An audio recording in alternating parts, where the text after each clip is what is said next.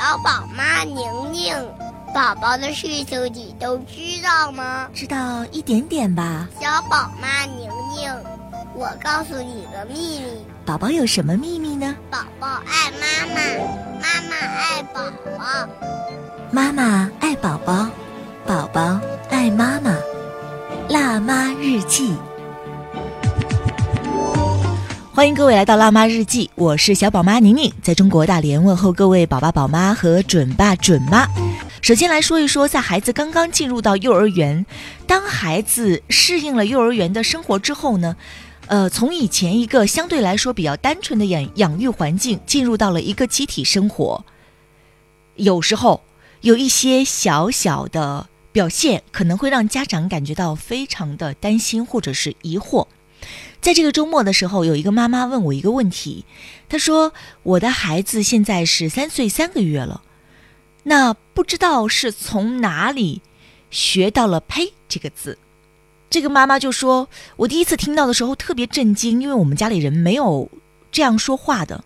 而且呢，这个孩子不管我们说什么，他都会提前跟我们说，先跟我们说‘呸’，然后才能接下来说话。我试过很多种方式去阻止他。”比如说，非常生气的跟他说不能说，不许说，或者是用静坐这个冷处理的方式，但是不但没有效果，而且孩子睡觉的时候说梦话都说了呸。突然觉得特别的难过和伤心。那到底为什么会出现这样的情况呢？呃，一个是后来我了解了一下，这个孩子呢刚刚是上幼儿园。也是刚刚入学，现在刚刚适应这个生活，有可能是在小朋友互相交流的时候，小朋友嘛，因为他们本身也是集体性的一个生活，所以说有很多他们觉得非常有意思的习惯，也会非常快的传播开来。另外就是孩子可能在某种场合当中，他能很强烈的抓到人的情绪，情绪很浓烈的时候用的这个词，会让孩子非常感兴趣，而且可能就会学过来了。像孩子在这个年龄或者是在这个月龄当中，是学说话的一个阶段。虽然他现在看上去好像是能说不少的话，但是他永远是像一块海绵一样，源源不断的截截取或者是汲取别人在说的一个内容。所以，首先妈妈们不要太过于焦虑和紧张。孩子的模仿，模仿的只是声音，而不是词汇的意义。其实你要想，他本意当中不是要传达你认为的那一些贬义的、不好的意思。这种意义的掌握呢，可能是在获得别人回应之后，才会渐渐的明白。也就是说，孩子说了“呸”这样的一个稍显有点负面的词语，你自己变得特别的紧张，他就会感觉哎，妈妈有反应啊，而且这个反应很强烈啊。他觉得非常有意思，他就会出现一个反弹式的重复。如果说我们作为家长，在这个阶段当中渐渐的忽视他，或者是平淡处置，他说：“呸！”我们说：“宝宝不要这样说啊，这个词语妈妈不是很喜欢。”他就会觉得没什么意思啊，就渐渐放弃了。而这个时候，我们给他一些处罚，比如说严厉的去指责他，甚至用静坐这样的方式的话，他不了解，他也会非常的困惑。其实，这对于孩子，对于家长来说，因为家长听到孩子在睡梦当中都说这个词汇，简直是有一点崩溃了。因为一方面又很自责，一方面又怕孩子这个语言习惯渐渐渐渐的就会变成一个真正的生活习惯了。其实没有必要那么担心。你回想一下，在自己的成长经历当中，有没有就是同学某个同学，或者是某一段时间，某个人特别愿意用一个词汇，你们几个很要好的话，你就会发现这个词汇简直就变成了你们这个小团体每次说话当中的一个像暗号一样的词性。包括在我们的集体生活当中也是这样。比如说搭档之间，或者是同事之间、朋友之间，如果有一个人有一个经常用的话，会发现其他的人也会渐渐的模仿。其实这都是很正常的一个语言习惯或者是心理情况，而我们家长去强硬的阻止他是非常不明智的。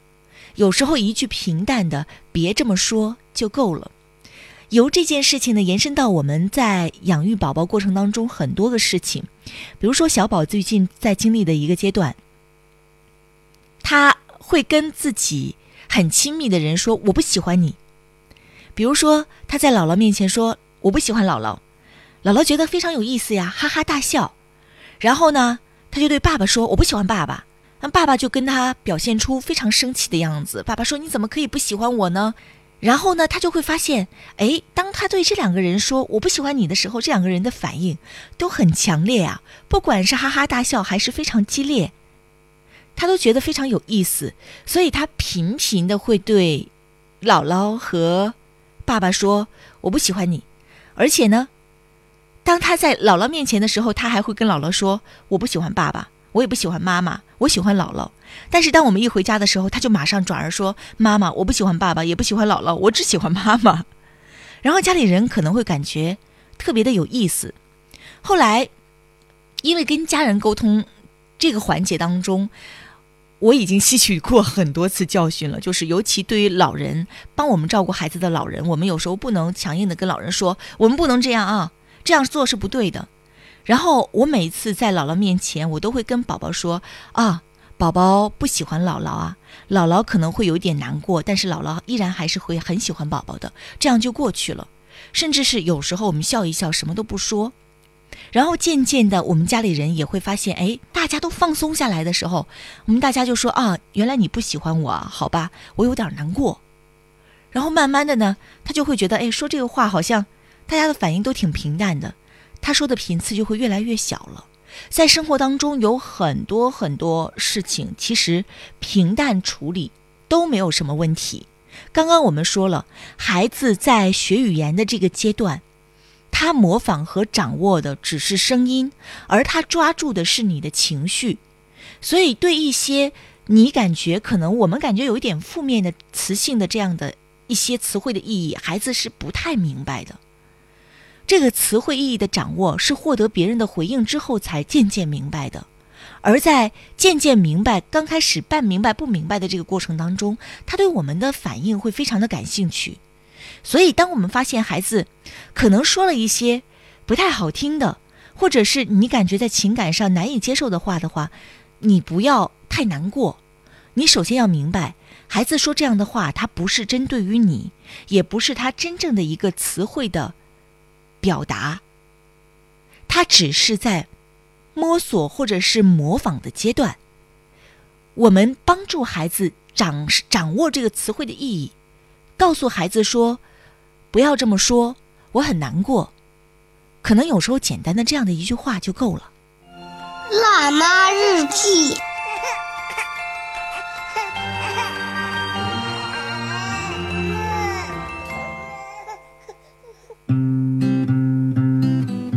欢迎各位继续回到《辣妈日记》，我是小宝妈宁宁。想要找到我的话，可以通过新浪微博，还有呢就是微信公众号搜索“小宝妈宁宁”五个汉字，就可以查到在新浪微博当中我的地址。还有呢就是在我们的微信公众号，这也是我们要强烈推荐的一个互动的方式，一个查询资料的方式吧。我们在节目当中提供的一些重要的音频，还有。采访嘉宾的一些重要的文字内容，都会在我们的微信公众号当中有一个推送。呀呀呀呀！我的宝贝在周末版的我们的延长节目当中，也就是《妈咪宝贝》当中呢，我们将会邀请大连本地的妇儿方面的一些专家做客直播间。那在昨天的时候呢，我们邀请到的是同样是一位非常大咖级的人物，来自于大连市中心医院五官医学部的主任，耳鼻咽喉头颈外科的主任张庆峰教授。做客直播间，昨天跟我们讲的是腺样体肥大对于孩子健康的影响，包括在腺样体肥大的治疗过程当中不同的治疗方式，还有呢，这就是家长疑虑的一些问题。如果你的孩子有张口呼吸啊，或者是有睡觉打呼噜啊。这样的情况的时候，我们要建议大家要格外注意收听一下这期节目。节目的录音呢，我们将会进行剪辑，上传在小宝妈宁宁的微信公众号上，然后包括我们的文字记录也会进行一个整理，上传到我们的微信公众号小宝妈宁宁上。之后有个人陪，哎呀呀呀呀呀，我的宝贝。再来说一个在日常生活当中一个细节性的问题，厨房当中的一个配件。每一天都会用到的菜板儿，有一个妈妈问我说：“这个菜板儿到底用木头的好呢，还是用现在就是，呃，那种像塑料质地的，还有像硅胶质地的好呢？”嗯，可能传统来说，厨房当中的菜板儿最好的材料就是木头了。呃，但是有一段时间，有人认为说，刀具在木头上留下刻痕、擦痕和凹痕，有可能会藏有危险的。细菌，所以有一段时间，这个木头的菜板儿被那一种比较容易擦洗、耐刀痕的塑料菜板儿替代了。但是呢，这只是一个开始。后来就发现，这个微生物呢不能在木头表面刻痕存活，而且呢，木质菜板比塑料菜板更安全。但是，转而又发现了。就是在木头的深处发现了细菌，也就是这个木头菜板儿使用着使用着的时候，因为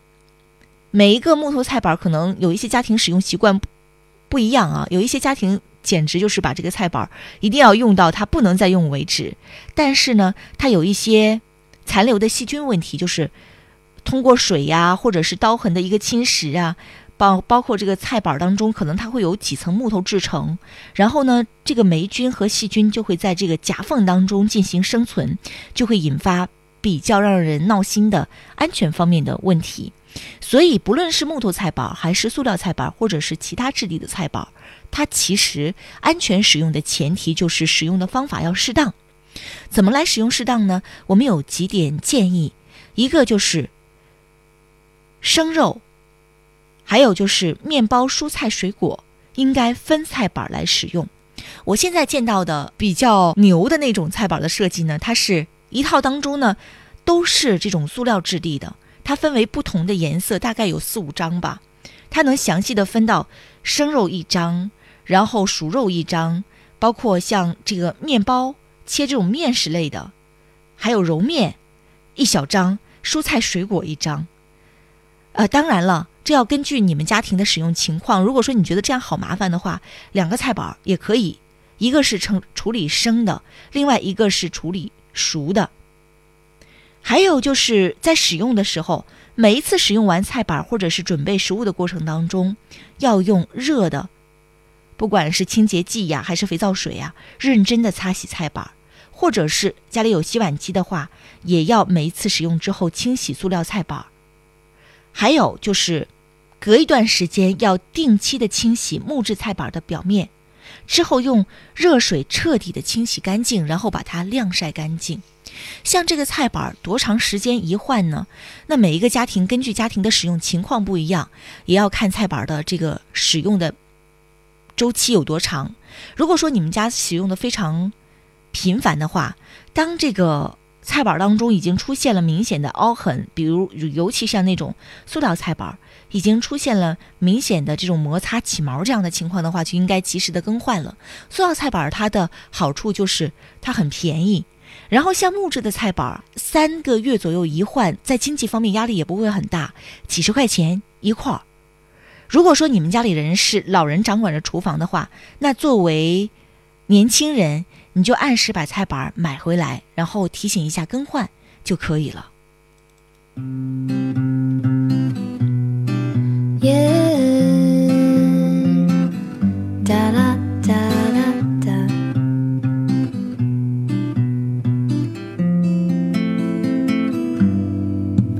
我的宝贝宝贝，给你一。们再来回答一个关于早教的问题。有一个妈妈问我说：“对于右脑开发这一类的早教会怎么看？怎么看呢？” 呃，这个妈妈跟我介绍了一大系列的她搜集到的关于右脑开发的一些工具书啊，还有就是一些早教机构会宣称说我们这个早教是进行右脑开发的，右脑开发有多重要有多重要，等等。我对于右脑开发真的是持有抱着膀子看这样的一个心态，就是笨想吧，嗯，我们怎么可能只能做到说单单开发某一个区域的大脑呢？就是光开发右脑，左脑不行进了吗？右脑开发也并不是比左脑开发要重要很多，因为我们每一个人思考啊、处事啊、判断呐、思维呀，包括语言联动的时候，都不是单纯的只调动了左脑，或者是只调动了右脑。其实，一个很好的思考的过程，或者是我们任何的行为的过程，它都是协右协同了左右脑共同完成的。左右脑还是需要协调平衡发展才是关键。